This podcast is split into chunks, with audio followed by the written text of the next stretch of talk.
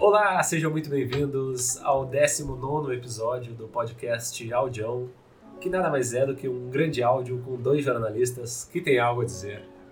O meu nome é Gabriel Nascimento e eu estou aqui com meu amigo Luiz Eduardo Rocha. E aí, Luiz? E aí, Gabriel? Que grande prazer estar aqui mais uma vez. Uma alegria inenarrável estar aqui a cada 15 dias para trocar essa ideia aí. Contigo e com mais duas ou três pessoas que estarão nos escutando. Inclusive o Daniel Furlan e o, Raul Schecker. São as duas pessoas, é, São os dois. São eles dois e mais alguém, né? Extremamente qualificados. São três, né? São três, então. Tá ótimo. São eles dois e você, querido ouvinte. e você, ouvinte, e tá você. Sinta-se abraçado, meu amigo. Anônimo, Exatamente. nos manda um e-mail com seu nome, que vai ser o terceiro. Exatamente. Cara, uh, eu tava pensando, né? A gente, até, a gente até comentou um pouco antes de começar a gravar sobre os ganchos que a gente tinha deixado do episódio passado e tal, porque no episódio passado a gente falou predominantemente sobre o clube da luta e masculinidade e várias outras coisas sobre, sobre o que o filme, as questões que o filme levanta e outras, às vezes, bem relacionadas ou não com o filme. Uh, e a gente terminou o episódio, foi um episódio longo a full, assim, acho que teve quase uma hora e meia, sei lá. E a gente 20, terminou é, e a gente teve, terminou querendo falar mais, né? Sobre. Tinha mais coisa naquela discussão ali que a gente podia seguir falando, falando, falando, falando. E. Só que agora, tipo, eu não tô mais afim de falar sobre o Clube da Luta, não sei tu, assim, tá ligado? Não, Mas começou, não. passou um tempo aí, já são aí praticamente né, 15 dias da última gravação. Muita coisa aconteceu. A gente até comentou nesse meio tempo, fora dos microfones aí, sobre a história do Monark, também não queremos falar sobre Monark aqui. Já, já foi tão, tão discutido isso, né? Vocês já, já escutaram sobre, já leram sobre, já discutiram sobre. Chega de Monark. Monark se foda e espero que o nome dele nunca mais seja repetido na história da humanidade. Vai, olha, eu acho que o pior é que ainda vai, tá ligado? O pior é que ainda vai. Mas. Uh... Ah, enfim, cara, são, né, são esses, esses foram os os assuntos assim mais relacionados com as coisas que a gente traz aqui. Uh, eu poderia agora te dar essa oportunidade de contar alguma coisa, de puxar algum assunto que tu esteja interessado. Poderia ou tu vai? Então, é que eu tô vendo na tua cara, assim, que eu não sei o quanto tu tá, tu tá afim de puxar um assunto Pre novo. Preparado? Assim. não, não tô eu, preparado, eu vou, não. Eu vou te falar que eu ficaria muito feliz, cara, se tu ficaria simplesmente... Feliz decidisse falar sobre alguma coisa. Cara, porra, mas tu sabe que eu só tomei uma cerveja por enquanto, né, cara? Eu tô, eu tô mal de servo aqui. O negócio não gelou ainda. Fala uma palavra aí, que eu, que eu conto alguma coisa em relação à palavra. Fala uma palavra. Cara, então eu vou falar uma palavra porque faz sentido em relação até com alguns dos ganchos do episódio passado. E com uma parada que a gente conversou agora 30 segundos antes de começar essa gravação. E a palavra é mudança. Mudança, mudança. Mudança individual ou mudança coletiva? Cara, mas pode ser os dois, tá ligado? Porque isso daí já pode ser o primeiro, Cara, o primeiro termo uma... do, nosso, do nosso título, tá ligado? Mudança. Uma... Porque uma das paradas eu acho que mais que a gente mais busca aqui no Audião é mudança, né? Tanto na forma das pessoas que nos escutam de pensar, quanto na, na nossa forma de, de pensar, de encadear os assuntos, né? De mudar, de não ficar monotemático, de, de avançar. Claro. E o nosso assunto que a gente conversava antes aqui era mudança individual, né? Eu tava falando pra ti das, da, dos meus planos de mudança no, no curto prazo aí, mas também visando né, o futuro, futuro longo aí. Total, total. Cara, uma coisa que, que. É uma discussão que eu tive até esses tempos aí com, com a minha namorada. Porra, eu tô tentando lembrar o que que era, mas era alguma coisa que era do âmbito individual que traz um resultado político prático que ele é praticamente ínfimo, mas mesmo assim a nossa não adesão a esse tipo de prática dá certo peso na consciência. Não era o consumo de carne, eu acho, mas era alguma coisa nessa, nessa seara, sabe? Aquela, aquela coisa.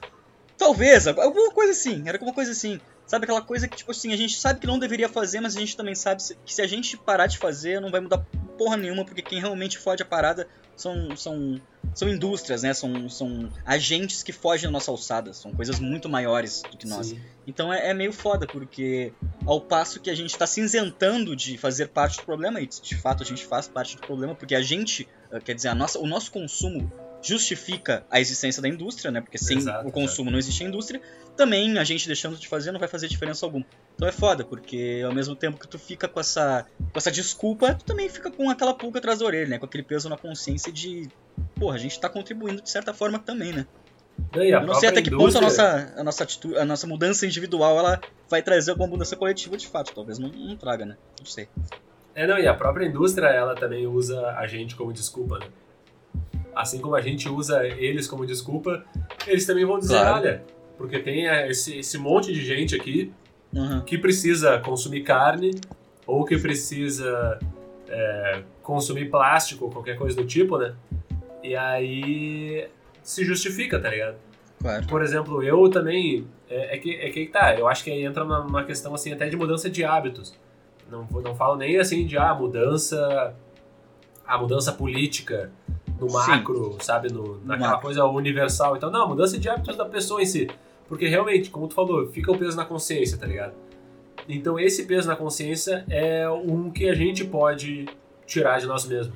Isso não falo nem só para questões sociais e, e mudanças de hábitos em questões sociais, mas até na forma como a gente reage, né? Tipo, a gente já falou em alguns momentos aqui sobre ah, questões da mente, questões espirituais de budismo e zen, aquela coisa toda, que é mais ou menos por onde a gente eh, raciocina, assim, né, nesse, nesse tipo de coisa.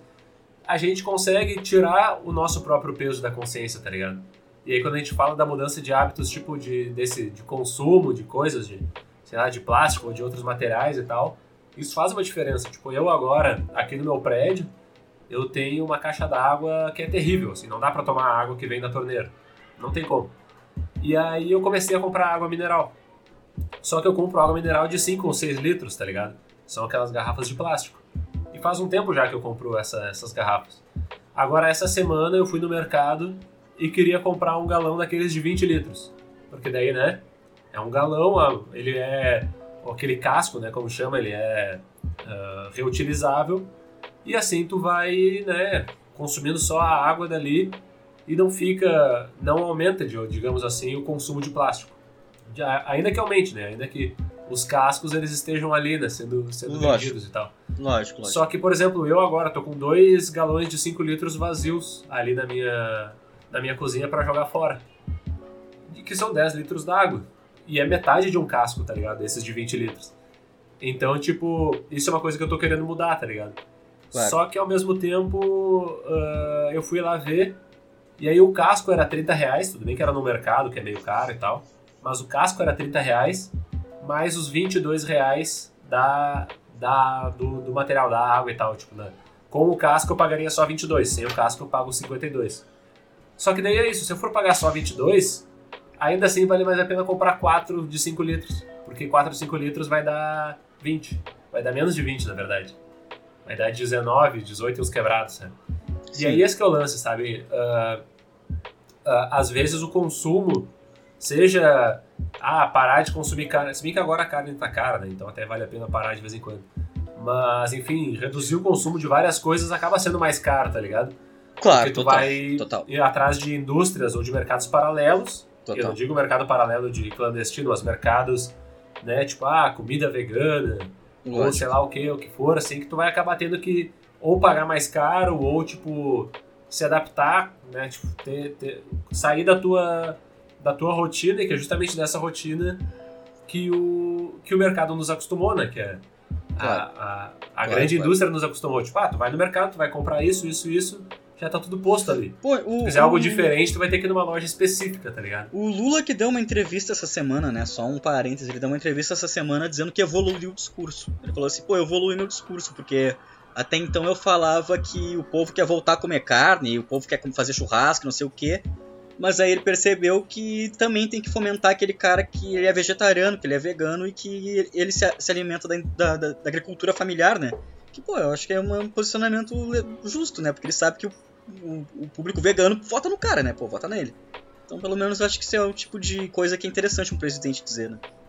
Ah, mas aí entra um outro assunto, que daí seria um parêntese dentro do parêntese, ou talvez uma nova aba que pode nunca se fechar, que a gente pode continuar falando disso também, Claro, mas que é a questão da, do, do- dos os veganos e vegetarianos que militam, né, Não aqueles caras que escolheram, tipo assim, ah, eu não quero mais fazer parte, ou eu quero comer, parar de comer carne por questões de saúde e tal. Eu, sabe, a pessoa que escolhe individualmente, quando a gente tá falando da mudança de hábitos individual. Não, aquele cara que milita socialmente, assim, que quer, né, claro. se mostrar como sendo e, e convencer claro. as outras pessoas e tal. Normalmente esses discursos eles ignoram que uh, a maioria das pessoas nem tem o que comer, tá ligado? Claro. E às vezes uma refeição com carne é tipo uma parada fundamental, assim, sabe? Eu já vi, enfim, qualquer pessoa que tiver interessada aí procura, uh, sei lá, uh, veganismo, consumo de carne, população pobre ou miséria no Brasil, qualquer coisa assim. No Google vai encontrar vários debates, assim, várias, várias histórias a respeito disso, assim, sobre como o consumo de carne, ele, ou melhor, não consumo de carne é um comportamento elitista, privilegiado, né? Claro, Ainda claro. que às vezes possa ser mais barato, como agora a carne está muito cara, uh, mas ele é um comportamento assim, tipo, ele, ele parte justamente dessa ideia de uma pessoa que, de um modo geral, e aqui eu estou sendo é, reducionista, mas de uma pessoa que já se já se livrou de todas as outras preocupações, tá ligado? Claro. É uma Ela coisa que tá a gente estava discutindo de... no, no, último episódio, inclusive. Outro, outro bom exemplo, acho que ah, seria é o seria a questão do, do uso da bicicleta no lugar do uso do carro. A emissão de CO2 e o trânsito e não sei o que. Sendo que uhum. assim, cara, se tu mora na, na periferia, que não tem ciclovia, que o acesso é uma merda, que o chão é batido, que tu tem que acordar 5 da manhã para vir pro centro trabalhar, tu não vai de bicicleta, né, cara? E de Sim. bicicleta da, do Petrópolis pra PUC é tranquilo, cara. Quero ver tu usa, porra, ir de bike da, da puta, morando na puta que pariu. E outra, outra, outra opção é, é pegar, um, pegar um trem lotadaço, né, cara? Um ônibus que demora pra caralho. Então, cara, tu não vai querer não ter o carro. Tu quer um carro, pô. Porque a, a, tua vida depende de ter um carro. Não adianta, nossa realidade é essa. Então também é um, um comportamento elitista esse lance de menos carro, não sei o quê. Claro que no mundo ideal é perfeito, é maravilhoso. Assim, na, na Holanda funciona, mas aqui no Brasil é foda, né, cara? Não, eu mesmo agora, ultimamente, voltei a, a pedalar, assim, como um exercício principalmente, mas também é, como deslocamento para distâncias curtas, assim. Eu fui, uh, até fui esses dias lá na casa do meu pai, que é na zona sul de, de Porto Alegre, aqui, tipo uns 13 quilômetros de distância da minha casa. Eu fiz esses 13 quilômetros em mais ou menos uma hora. Tava sem preparo e tal, tem umas subidas intensas, assim, no caminho. Uh, e aí ultimamente eu tenho feito só trajetos mais curtos, de 4 km, sabe, sei lá, 15, 20 minutos. Pô, vou de bicicleta, legal. Só que daí amanhã, depois, amanhã no caso não interessa para o ouvinte, mas amanhã desta gravação aqui, eu vou lá para o bairro do Belém Novo, aqui em Porto Alegre, que é um bairro muito no sul da cidade. E a distância daqui até lá são 27 quilômetros aproximadamente, até onde eu preciso ir. Pelo Google, diz que eu vou levar uma hora e meia. Só que eu acho que eu vou levar um pouco mais, porque eu não estou com esse gasto todo, não. Então, assim, eu pretendo ir de bicicleta, vou pedalar bastante. Se eu fosse de carro, eu levaria 35, 40 minutos no máximo.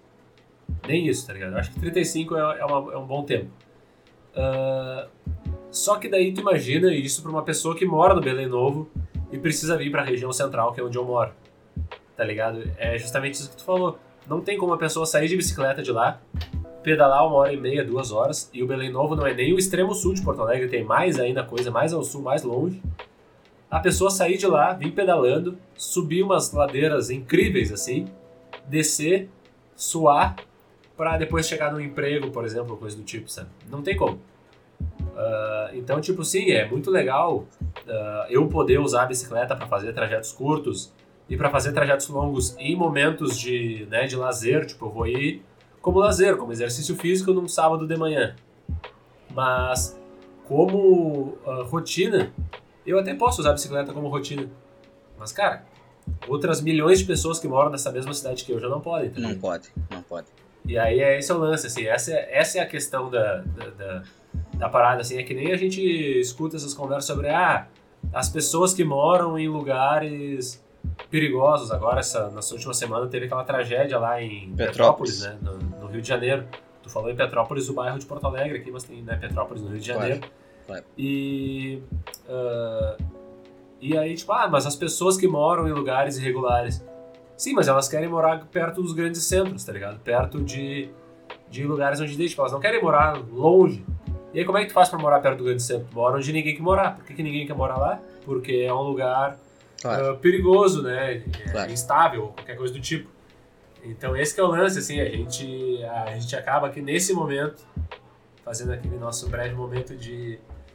que já vem sendo desde o início, eu acho, a crítica ao capitalismo, né? Porque essa ideia de, da necessidade de tu estar perto dessas grandes... dos grandes acontecimentos, seja né, da cidade, do, do comércio, da cultura, qualquer coisa assim.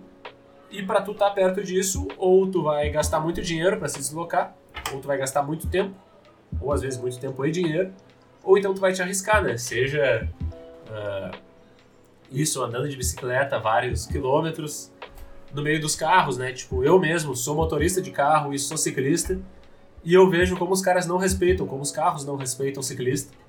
E aí quando eu tô no carro e respeito o ciclista, os caras buzinam pra mim. Quando eu tô pedalando, os caras não me respeitam, não tem o que eu possa fazer, porque Claro. né? Tipo, eu tô ali vulnerável e tal. Então, é uma situação assim, tipo, bem. é, Cara, bem elitista na real, né? Essa discussão. Elitista, elitista, elitista. Cara, eu vou, vou ter que dar uma pausa aqui pra, pra fazer e falar uma coisa completamente idiota. Queridos ouvintes, fizemos uma pausa aí, não sei o quanto a gente vai conseguir botar da, da- do antes da pausa né, no momento, mas foi aquela pausa dramática pra ir ao toalete. Porque o que a gente tava falando era, eh, na verdade, o, o desdobramento da coisa até onde a gente tava ali, a última crítica ao capitalismo, que eu não lembro qual foi, eh, a gente começou a falar sobre mudança, né, sobre a mudança de hábitos e tal. Sobre essa coisa da mudança impactar o coletivo e tal. Claro. Então, tipo, eu não sei, cara, a gente pode aí acabar é, andando em círculos, tá ligado? Falando sobre a mudança e o capitalismo e, e tudo mais. Mas e no nível individual, sem levar em conta o social, tá ligado? Levando em conta apenas o Luiz.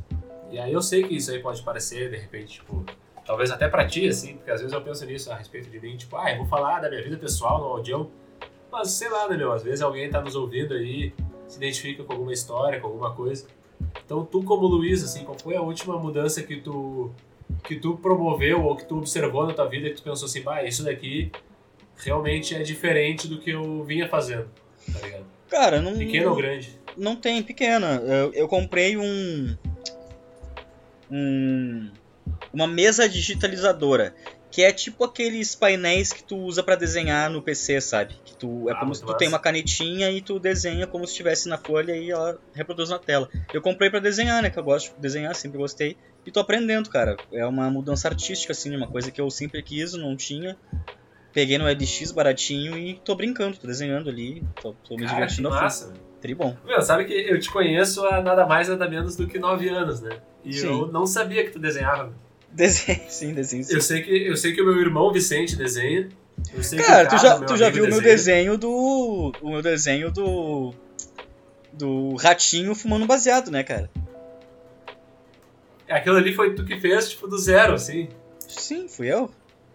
Caralho, meu. Eu, eu até tinha a impressão de que sim, mas eu achei que tu tinha feito. Não sei, tipo, na minha cabeça eu achei que tu tinha feito alguma coisa, tipo, pego um, um modelo, tá ligado? Como Pego assim? uma. Uma, tipo um, um template, assim, alguma coisa do tipo, sabe? Não, Feito meio que uma não. colagem, assim. Ah, não, não, não, desenho. Aquilo é desenhado, cara. Ah, pode crer. Sim. Cara, isso é muito doido. Eu, eu agora, é, um tempo atrás, na verdade, foi acho que no ano passado, eu fiz dois desenhos num bloco que eu falei assim, um dia me deu vontade, assim, eu peguei e fiz um desenho de uma foto, tá ligado, que eu tinha. Comecei a olhar a foto e tentei desenhar ela com um traçado, bem nada a ver, assim, num, num bloquinho de papel. E aí eu achei legal, tá ligado? Eu falei, bah, vou começar a desenhar constantemente, tipo, nunca mais fiz. Mas eu tenho vontade de fazer isso com fotos legais minhas, dos meus amigos e tal, da, sabe, da minha família, namorada, qualquer coisa assim. E tentar desenhar, tentar reproduzir essa, essas fotos. Só que Claro. eu não tenho nenhum, cara, eu não tenho nenhum talento assim para desenho como ah, ah, sim, sabe, como reprodução dos traços, sei lá, desenhar o rosto, desenhar uma mão, sabe aquelas coisas mais mais elaboradas assim. Sei, sei. O meu desenho ele é totalmente abstrato assim, mas Tô ligado. eu acho, eu acho muito tri, assim, eu, eu gosto muito da, da ideia do desenho pra, obviamente, quem sabe, ou até pra quem não sabe, assim, mas como uma, como uma forma, né, de canalizar, às vezes, uma, uhum. uma vontade, é assim. É ótimo, é ótimo. É isso, é isso. E é porque pra mim sempre apareceu como uma vontade. Tipo, foi isso, assim, tô com vontade de desenhar esse negócio aqui, eu fui lá e desenhei, sabe? Eu tentei Pô, tem, desenhar. Tem, tem, alguma aptidão artística que tu gostaria pra caralho de ter e não tem? Ah, que eu gostaria de ter. É. Cara, se vê, vê um cara pensei... assim fazendo, porra, eu queria ser esse cara aí, queria saber fazer isso aí.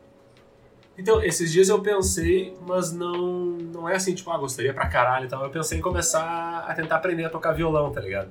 Boa. Mas, tipo, um, um básico do violão, assim, só pra, tipo, pra trabalhar em composição, sabe? Isso que a gente faz aqui antes do audião, de começar, de mandar uma rima, uma coisa assim, sabe? Claro. Eu fiquei pensando assim, ah, se eu soubesse tocar uns 3, 4 acordes no violão uhum. e usar isso, assim, para compor alguma melodia, alguma coisa e, sabe? e ver claro. o que, que eu consigo fazer. Já tentei aprender a tocar uh, gaita de boca, né? E nunca, nu, nunca consegui, fiz cinco aulas, assim, aprendi um básico e não segui adiante. Claro. Instrumento musical, assim, eu acho que é um negócio que eu tenho um bloqueio também.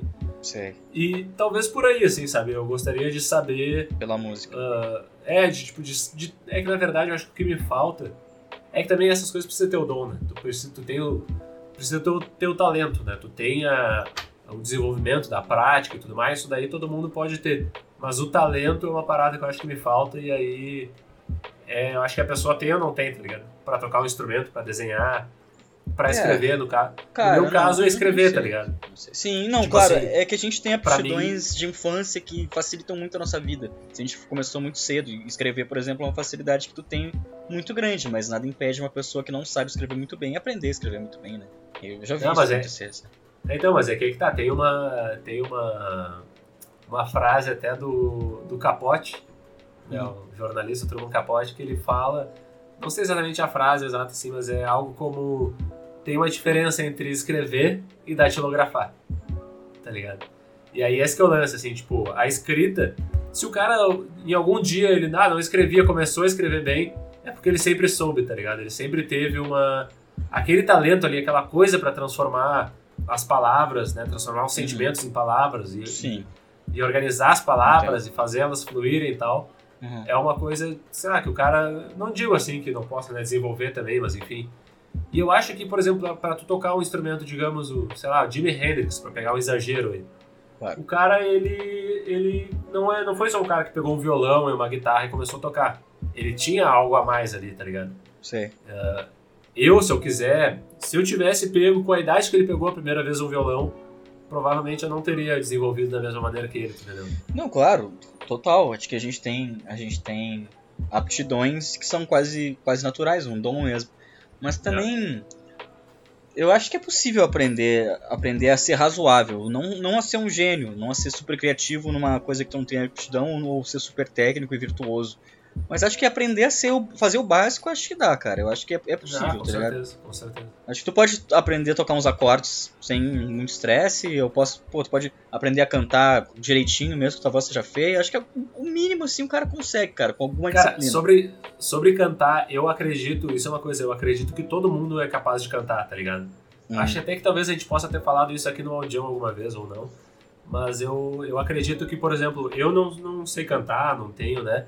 Também não. Mas eu, eu acho que eu sou capaz de cantar se eu encontrar o meu timbre, tá ligado? Se eu souber Sim. qual é o timbre, por exemplo, assim, o, eu até sempre brinco, assim, que o meu timbre é uma coisa mais o Arnaldo Antunes, assim, tá ligado?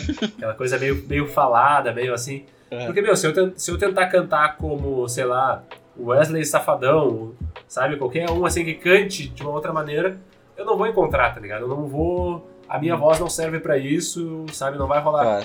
Então eu acho que todo mundo, se souber, tipo, se tiver um bom professor, um bom. Isso é uma coisa, tá ligado? O professor é um bagulho fundamental, né? Porque se tiver uma pessoa que saiba te orientar e disser assim, olha só, tu pode cantar dessa maneira, tá ligado? Não, até claro, total, total, E tipo assim, até a extensão de notas que tu vai usar uh, pode depender da tua voz. Por exemplo, se a gente vê um imitador de Silvio Santos, um cara imitando o Silvio Santos, cantando, ele não canta as notas da música de fato, ele canta as notas que o Silvio Santos costuma usar na a entonação dele de apresentador, tá ligado? Porque o Silvio Santos sequer ele não alcança, ele não tem essa variação de, de notas, tá ligado? Dentro da fala dele. Então, pra tu imitar o Silvio Santos cantando, tu tem que avacalhar a música, tem que cantar de outra maneira. E acho que cada um deve ter a sua própria maneira de encontrar, né? Sua, sua, sua voz, suas notas. É isso que eu lanço, isso que eu lanço, sabe? Eu, agora eu tô lendo um livro. Uh que é de uma, da, uma escritora, Susan McConnell, mas que ela é, o livro é baseado na, nas escritas do Vonnegut, que é sobre escrever com estilo. É, são, é, essa escritora, que foi uma aluna e amiga do Vonnegut, ela começa a contar várias coisas sobre o que o, que o Vonnegut dizia sobre a escrita, tá ligado? E eu, que já me considero um escritor, já escrevo contos e coisas há, há algum tempo, eu tô agora no momento de querer aperfeiçoar isso e tal, né? E aí uh, eu sentia que eu precisava, principalmente assim, além do contato com outras pessoas que escrevem, eu precisava de um bom professor. E por enquanto o Vonnegut tem sido uma boa referência, tá ligado? Um cara que eu leio e que, porra, que legal isso que ele escreve, tá ligado? Bah, que massa. Só que agora, lendo esse livro, ele foi professor em cursos de escrita e tal. E ele tem várias, vários textos que ele fala sobre como escrever e tal, sobre, né, a visão dele e como ele orienta as pessoas, enfim.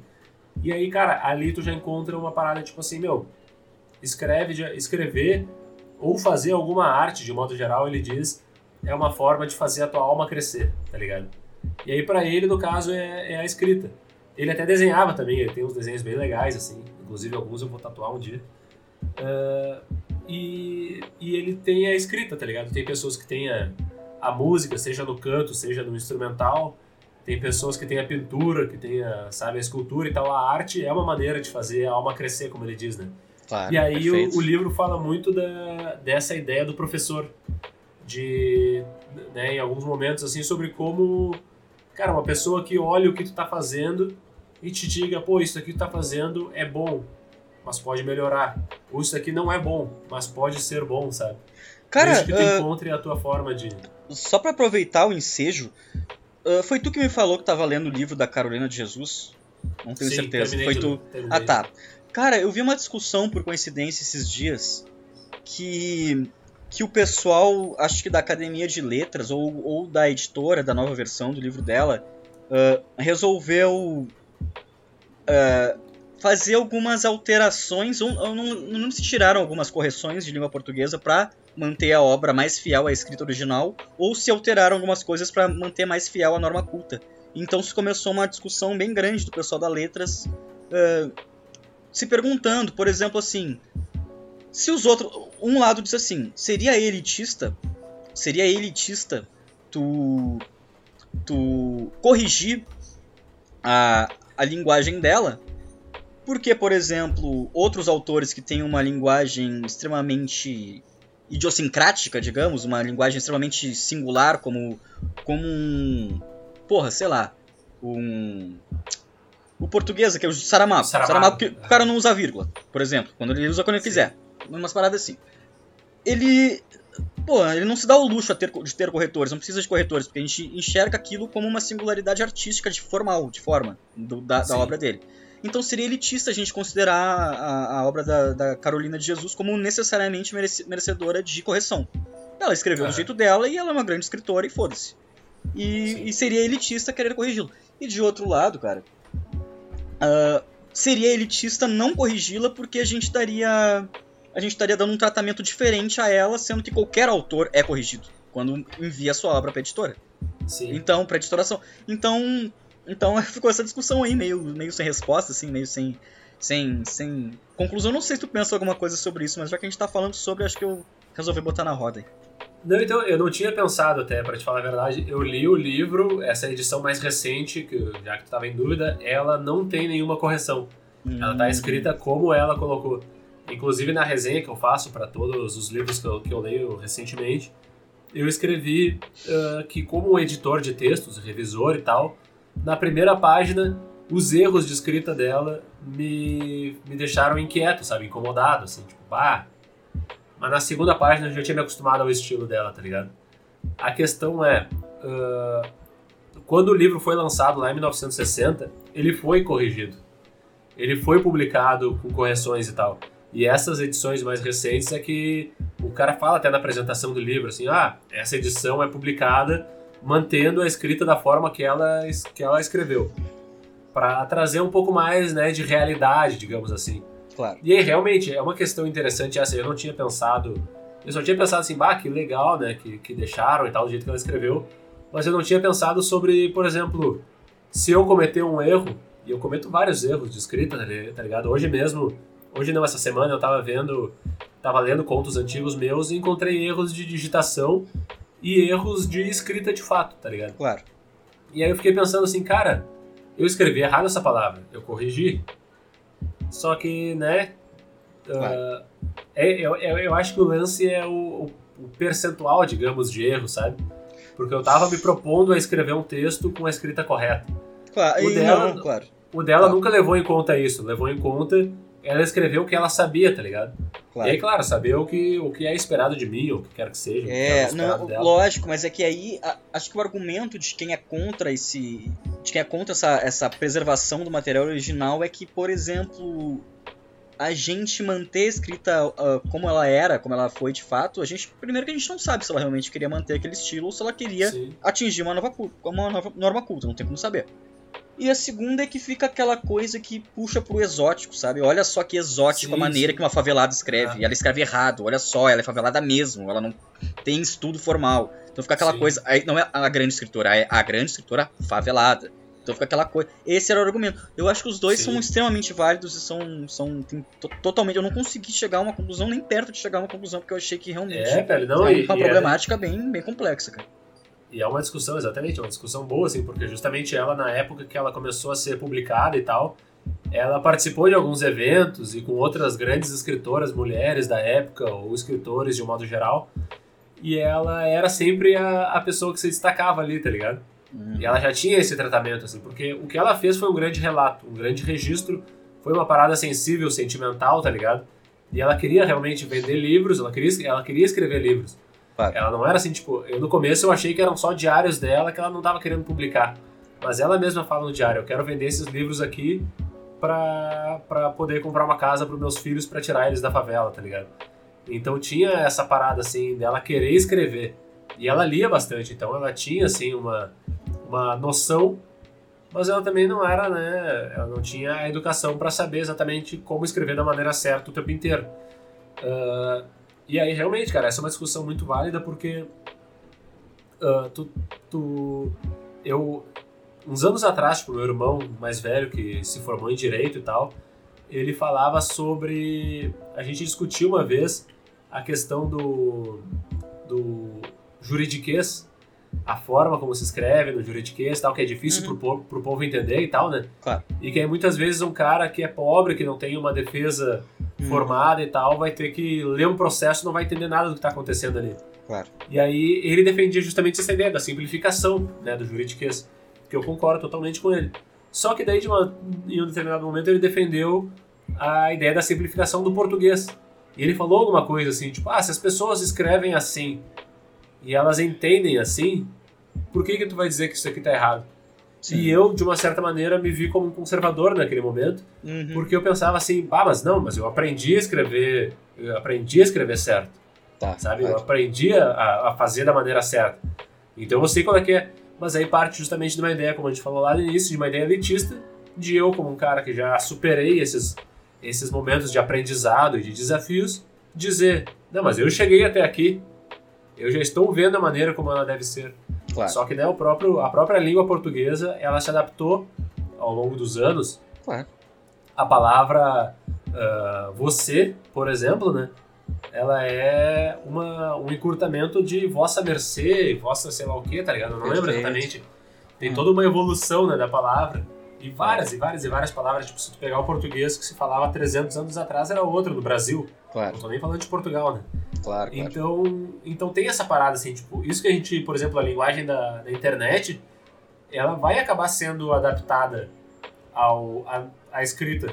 Não vai ter como fugir muito disso, porque a língua, ela se adapta à forma como ela é transmitida, tá ligado? Claro, a língua é, a língua é viva. E, cara, ah, uma coisa que eu, que eu noto é que o Twitter já adotou uma. Faz, faz anos, na verdade, que o Twitter Ah, sim, adota sim, uma, uma linguagem sem vírgula. Não se usa vírgula. E tu consegue entender perfeitamente da maneira como as coisas Sim, são colocadas é. sem, a, sem a vírgula.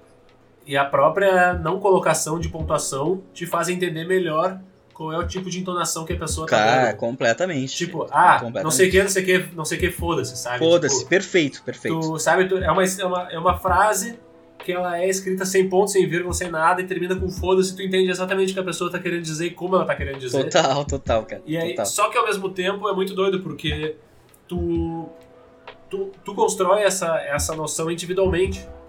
Ela não, te, ela não é ensinada pra ti. Por exemplo, tu lê aquilo ali e tu viu a forma como uma pessoa um dia escreveu.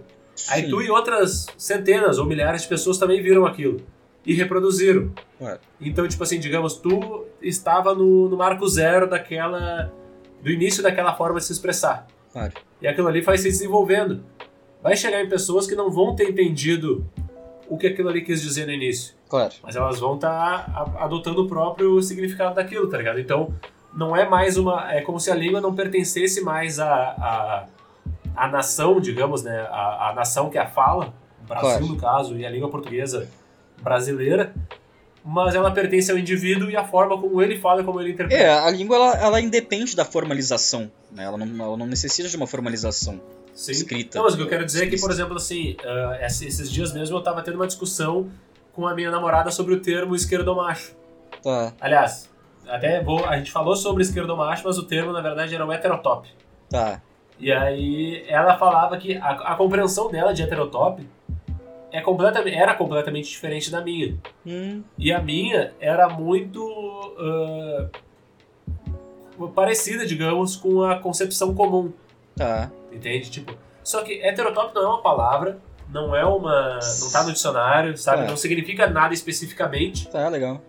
E eu entendia como uma coisa. Porque eu via aquilo ali sendo falado, sei lá, anos atrás, Uhum. e eu via aquilo ali sendo. se- evoluindo, né? Tipo, pra. Ah, falado em vários contextos, de várias maneiras, que te fez entender o que, que significava aquilo ali de uma maneira quase singular, assim. Ah, heterotop é isso. Mas ainda assim, hoje em dia não sei definir o que é heterotop. A questão é que quando eu tentei definir pra ela, ela falou, ah não, o que eu achava era isso, isso, isso. Eu falei, pois é, mas não é, isso daí não é. Aí eu falei, como é que eu vou dizer que não é? Porque se ela, ela compôs o- a compreensão dela do que significava, tu entendeu? De uma palavra que não existia, de uma expressão, né, que não existia.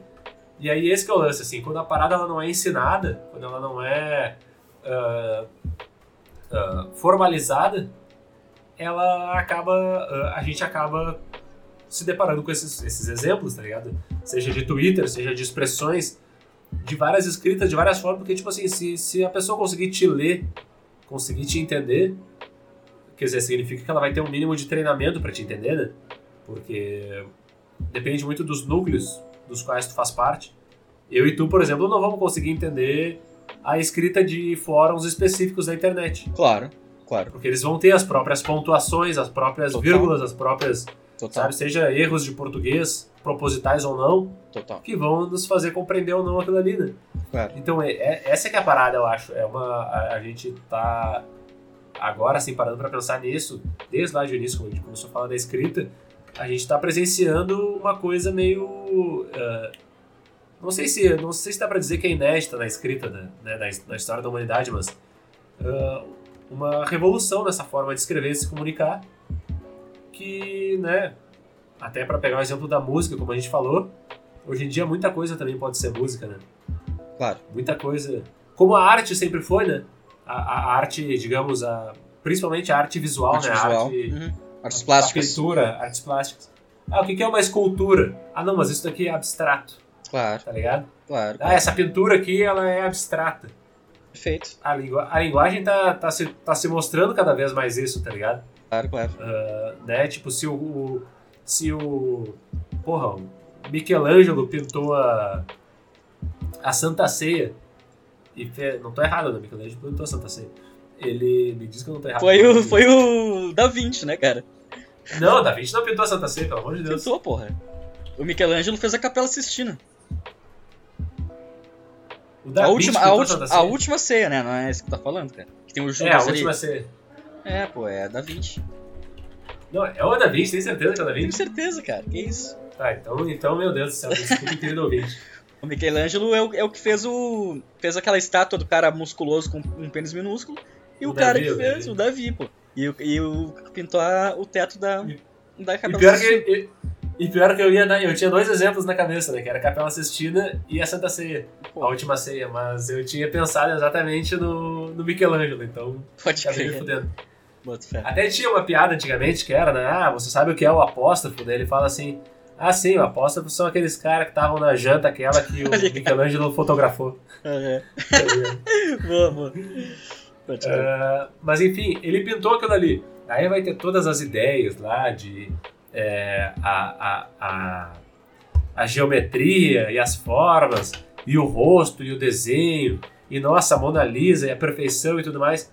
Daí chega lá, sei lá, o Picasso e faz um. Ah, isso aqui é cubista, tá ligado? Total, total. Acho que o exemplo mais Acho- radical que a gente tem é do. O Duchamp. Basquiat. Não, Bas- Basquiat é bem depois, né? Mas o Duchamp, acho que, tipo, na- meio que na virada do século, assim, ele fez aquele mictório, né, cara? Tipo, pô, isso Ah, aqui é sim. uma obra de arte, mas é simplesmente um mictório, cara. E é isso. Sim. Foda-se. É, então, e aí, esse que é o lance, tá ligado? Daí tu acabou ah, entendendo várias formas de compreender aquela linguagem que era a linguagem da pintura. Ah, tem essa pintura, tem aquela pintura, tem aquela não sei o quê. E aí esse que é o lance, tipo assim, a gente vai começar a ver livros escritos numa linguagem de rede social, por exemplo. Claro. Talvez não em livros, né? Porque, enfim, o livro pode... Eu não acho que o livro vai morrer, pelo menos não enquanto a gente estiver vivo Não, não. mas, né, futuramente, quem sabe. Mas o lance é esse, assim, tipo, sabe, grandes textos, grandes obras escritas com uma linguagem de rede social, por exemplo, seja ela qual for, porque Claro. são várias, né? Claro. E aí a gente vai cons- conseguir compreender como sendo ah, as formas diferentes de linguagem. Ah, essa escrita é uma escrita abstrata, sei lá, sabe? A gente já, a gente até já compreende isso em, em termos de conteúdo, né? O autor, ele é um autor, tipo, não, o, o romantismo, o não sei o que ismo, Claro, sabe? claro, claro. a gente já entende isso. Tipo, ah, nossa, o cara escreve assim. Daí, justamente, o exemplo que a gente trouxe do Saramago já é uma brincadeira maior com a forma, tá ligado? Total. Tem outros caras que já começam a brincar mais com a forma e tudo mais. Total. Inclusive, no livro esse que eu tava lendo, que eu tô lendo do- sobre a escrita do Vonnegut, vale a pena até trazer aqui o Matadouro 5, que é o livro que eu dei a dica lá no primeiro episódio, no episódio zero, e que tu tá lendo agora, né, Luiz? Não, O- eu tô lendo o Vagabundo Ah, tá Iluminados. no, tu tá no Vagabundo. Sim, Vai ler em seguida, então. isso. Ah, enfim, ele é muito baseado na história do. Aliás, baseado não, mas ele é inspirado na passagem do Vonnegut que esteve na Segunda Guerra e que esteve no, no bombardeio de Dresden, que foi uma cidade alemã que foi destruída pelos americanos. E ele é um americano e estava lá e sobreviveu, tá ligado? E aí ah, ele, ele narra isso na- no livro. E aí nesse livro que eu tô lendo contava sobre como ele escreveu aquela história de várias maneiras diferentes. E aí uma das maneiras, ela brincava com a forma. Que ele ia narrando, narrando, narrando, até que ele chegava cada vez mais perto do, do, do bombardeio. E aí, à medida que ele chegava mais perto do bombardeio, ele escreveu numa máquina de escrever, com as letras ficando cada vez mais próximas e as linhas ficando cada vez mais próximas. Para que quando tu chegasse exatamente no momento do bombardeio, tu só ia ver um borrão preto na página. E aquilo ali ia ser, digamos, o, sei lá se seria o fim do livro ou não, entendeu? Mas ele fez isso. Tem um rascunho do livro que terminou dessa maneira. Ele preferiu depois publicar o livro de uma outra maneira. Mas ele mesmo já estava brincando com a forma da escrita dele ali, sabe? Então é essa que é uma parada muito louca, assim, como ah, a gente. Enfim, né? Tipo, a gente vai. A gente tem que. Não sei se estudar necessariamente, não obrigatoriamente, mas observar as várias formas de, né, de comunicação Tem dessa. um. Tem um cara, um. Um. Pô, como é que é o nome do cara? Ele é um, um compositor brasileiro, um músico brasileiro. Eu acho que é o Arrigo Barnabé, ou agora será que eu tô viajando, cara? É o Arrigo Barnabé, isso aí, que ele tem um álbum que é o Clara Crocodilo, que é o nome. Que ele é um álbum que ele é dos anos 80, eu acho. Que ele soa extremamente mal, extremamente estranho pros ouvidos, cara. É uma coisa que, tipo, as notas não encaixam. Parece. Sabe quando a gente pega um instrumento, a gente não sabe tocar um instrumento, tenta tocar qualquer coisa. O bagulho sai feio, né, cara? O bagulho sai irri- irritante Sim. pros ouvidos. Sabe que uma, uma nota ela não encaixa com a outra dentro da nossa concepção tradicional de entendimento da música, porque as músicas que a gente escuta, escuta e tá acostumado desde o início da nossa vida, elas, elas são harmônicas de acordo com essa concepção aí. E esse cara começou a. Ele fez esse álbum com, com notas que não, não, não condizem com as escalas musicais que são geralmente usadas na música ocidental, em nenhum, nenhum tipo de música, eu acho. E, e cara, é, um, é, muito difícil de ouvir, mas tu acostuma com o tempo. Essa é a proposta do cara, assim como, como é uma escrita diferenciada, ou um, uma obra de arte mictório, ou uma arte abstrata. Tu começa a se acostumar, cara, começa a entender o, o, que ele tá fazendo ali, cara. E é, pô, é interessante pra caralho. Então, é, fica aí minha primeira dica cultural aí do, do, do dia. Clara Crocodilo, o álbum do Arrigo Barnabé. Tentem escutar, ah, não vai gostar de primeira. Impossível gostar de primeira, mas depois tu entende. Tu vê como é, como é massa. Não, isso é muito doido porque uh, eu tava assistindo a série Hip Hop Evolution da Netflix, né? Fica aí também a minha primeira dica cultural do episódio. Uh, com a minha namorada, porque eu já vi a série e tava assistindo com ela. E aí, um dia a gente tava conversando sobre rap ou sobre trap e tal. Eu não sei se a gente já não trouxe essa discussão até aqui no Audião, mas acho que não. E aí eu falei para ela que uh, assistindo a série, ela ia conseguir compreender um pouquinho melhor o trap, a música que se faz hoje em dia, tá ligado? E aí é uma coisa que eu percebi vendo, uh, não só vendo isso, mas quando eu precisava comunicar para alguém as coisas que eu, que eu entendia sobre o rap especificamente, que assim, ele surgiu lá nos anos 70 e ele foi evoluindo. Aí ele se tornou isso, ele se tornou aquilo. Várias pessoas experimentando isso, experimentando aquilo. Houve um experimento que se tornou dominante de uma época, tá ligado? Claro. E assim foi acontecendo. Então, tipo, porque a gente ouviu o rap dos anos 90, falando eu e tu, a gente conseguiu entender o que foi feito nos anos 2000. Porque a gente ouviu o rap dos anos 2000, a gente conseguiu entender o que foi feito nos anos 2010. E porque a gente entendeu dos anos. E claro, que falando 2010 aconteceu muita coisa, foram vários anos nesse, nesse, nessa década, né? Claro. Foram várias revoluções, assim. Mas justamente essa evolução do hip hop a gente entende a partir da compreensão do que é, né, lá desde o início e tal. E aí isso vale para tudo da vida, tá ligado? Esse, essa compreensão, como por exemplo, a minha namorada sabe de, de música MPB e tal, ela conhece muito de música dessa evolução e tal, porque é o estilo com o qual ela foi, ela é mais familiarizada e ela entende melhor. Claro. Ou do rock, de um modo geral, várias coisas do rock, sabe? Essa é uma coisa que a gente, a gente acaba tendo as nossas afinidades na vida e os nossos interesses, e é o que nos faz compreender essas linguagens, né? Tipo, ah, ah, é por isso que hoje em dia o cara faz a música claro, assim. Claro, claro, Tu consegue entender a referência de onde ele tirou, o porquê Perfeito. que ele tá fazendo. Sabe, tipo, uh, por exemplo, a gente pode ter um episódio aqui inteiro dedicado ao Kanye West, por exemplo. Porra, por que o Kanye West é como ele é? Claro. Porra, de onde é que vem? Aí tu começa a pegar as referências e tudo mais, e o mesmo vai valer lá pro Michelangelo, pro Da Vinci, pro cara do Mictório, tá ligado? tu começa a entender a evolução da, da, da, dessas artes e dessas coisas a partir da compreensão, tipo, né? Por isso que a gente estuda história, por exemplo. A gente entende a evolução da nossa sociedade, nosso momento histórico, por que a gente está fazendo isso agora, porque a gente sabe de onde a gente veio, tá ligado? E isso é muito doido, a gente... Por isso que é meio difícil às vezes pegar o bonde andando, né? Claro. Ah, o cara... Sei lá, seja o cara que quer começar a tocar violão. Ele não pensa que ele tem que primeiro aprender que, que significa cada casinha do violão e o que, que significa cada, cada corda do violão.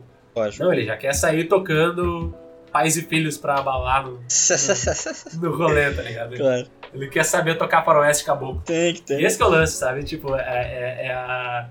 É, é, a forma de. Cara, tem que de alguma maneira pegar do zero, uh, ou alguma coisa próxima do zero, o aprendizado, ou então tu pega a parada de onde ela tá, tu não vai entender muito bem as origens, e a partir dali tu pode desenvolver a tua própria linguagem, tá ligado? A tua própria, a tua própria evolução do que tu quer que aquilo ali signifique, né? Claro, perfeito. Isso é muito doido. Perfeito. Pra tu escrever um livro, por exemplo, tu não precisa ter lido um livro nunca na tua vida. Basta tu saber o que tu quer comunicar. É isso. Perfeito. E a é forma, isso. né, como tu quer comunicar. Inclusive dizem que esse cara aí, esse, esse Arrigo Barnabé, ele não escuta música, né? Perguntaram, tá, quais são as tuas influências? Os caras, pô, eu não escuto música. Assim.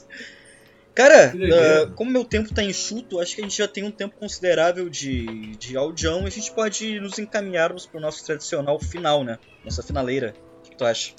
Podemos, podemos, podemos. Uh, tu tem alguma dica aí pra, pra lançar pra gurizada? Cara, eu lancei o do álbum. Como a gente tá falando dessa, dessas definições e não definições, indefinições artísticas, vou indicar um filme que eu vi esses tempos.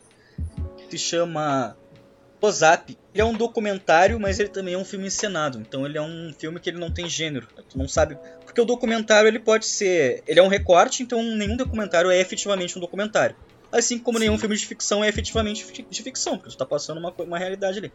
Então esse filme brinca com essa, com essa questão de uma maneira metalinguística. Ele é um filme, ele é um documentário sobre uma história, mas ele pega os atores dessa história real para interpretarem um filme fictício sobre essa história. Então, cara, é uma loucura. Ao mesmo tempo que ele é um documentário, tem cenas documentais, também tem cenas encenadas com os próprios participantes do, do... Cara, é uma loucura do caralho. Então vale a pena. Close Up é um filme de, de 1990, eu acho, de um iraniano, que é um, cara, uma obra-prima, assim, do, do da, da linguagem, da metalinguagem do cinematográfico. Recomendo muito. É isso. Caralho. Vai, eu agora não faço ideia de que dica eu posso dar. Pro... Porque é, eu comentei, né, durante o episódio do livro esse que eu tô lendo, uh, o Vonnegut. Tô até sem ele aqui à mão agora pra ver o, o nome dele certinho. Peraí que eu vou pegar ele. Pega lá. Ah, sim, o nome do livro em inglês, né? Eu, não, eu acho que ele nem, nem, é editado em português, mas é Pity the Reader. Inclusive, isso é uma dica muito elitista, né? Porque um, livro em inglês, é uma, claro. se ele não for editado em português, é muito elitista. Mas é Pity the Reader, seria uh, Tenha Pena do, do Leitor. Sobre escrever com estilo, Kurt Vonnegut e Suzanne McConnell. É, é isso, assim, ele fala tenha, tenha pena do leitor porque ele diz, cara, o leitor ele vai. Uh, ele vai parar pra ler o que tu escreveu, tá ligado? Então, tipo assim, vai, entende que ele tá dedicando o tempo dele a ler o que tu tá escrevendo, sabe? Tu tem que, no mínimo, querer fazer algo bom para ele, sabe? Querer produzir alguma coisa construtiva para ele, assim. Isso é muito doido, tipo, até eu não queria dar essa dica justamente por saber que é uma dica meio restrita, por se tratar de um livro em inglês, sobre escrita, tá ligado? Que muita gente talvez não vai se interessar. Mas, cara, fica aí para quem, quem puder, fica essa dica. Eu realmente não consegui pensar em nenhuma outra agora, uh, nesse momento. Mas, na real, já sei. Eu vou dar a dica da minha série preferida, que eu não dei ainda aqui no audião. Quase dei no último episódio, que eu voltei a assistir com a minha namorada, que é Justified, uh, que é uma série, uh, um western moderno, baseada num conto de um escritor americano. Ela é do, do FX, da Fox. E tem aí cinco temporadas, é muito legal de assistir. Belíssimos personagens, belíssimos diálogos, uma trama bem interessante. Uh, se passa no interior do Kentucky, nos Estados Unidos, e é muito legal. Mas eu acho que, pegando essa dica do livro que eu dei do Vonnegut, do the Reader, eu acho que é um bom, uma, uma boa forma de finalizar o episódio, porque eu me identifiquei com muitas coisas que o Vonnegut fala e que a autora fala sobre escrita e tal, porque eu me identifiquei com a forma de escrever, com a forma de pensar também. Desde que eu comecei a ler o Vonnegut a primeira vez, eu já me identifiquei com ele, assim, com a forma de pensar sobre muitas coisas.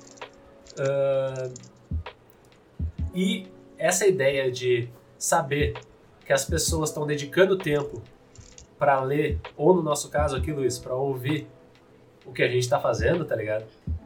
É uma. É, no mínimo, assim, não vou nem falar de responsabilidade, mas é no mínimo uma, uma boa sugestão para que a gente se preocupe, tá ligado? Para que a gente uh, se importe com o ouvinte, no nosso caso, e que a gente saiba, né, que a gente está produzindo aqui, de alguma maneira, um material também cultural, também artístico, tá ligado? Ainda que seja né, um comentário social ou qualquer coisa assim, de onde vem as nossas falas aqui e tal, é um material de consumo que as pessoas vão parar, vão dedicar o tempo, aqui no caso desse episódio, quase uma hora para nos escutar. Então, cara, muito obrigado a todo mundo que nos escutou até aqui. A gente sempre agradece, sempre pede aí uh, interações, quem puder, nos chegar lá na gente no Instagram, no arroba ou no e-mail audionpodcast.outlook.com a gente fica muito feliz, né, Luiz? É isso, muito, muito feliz. Uh, façam como, como o cara não cansa de dizer, façam como Raul Schecker e, e Daniel Furlan. Uh, interajam conosco. interajam conosco. E é isso, cara. E façam, né, Luiz? Como o ET Bilu e... Por favor, busquem conhecimento.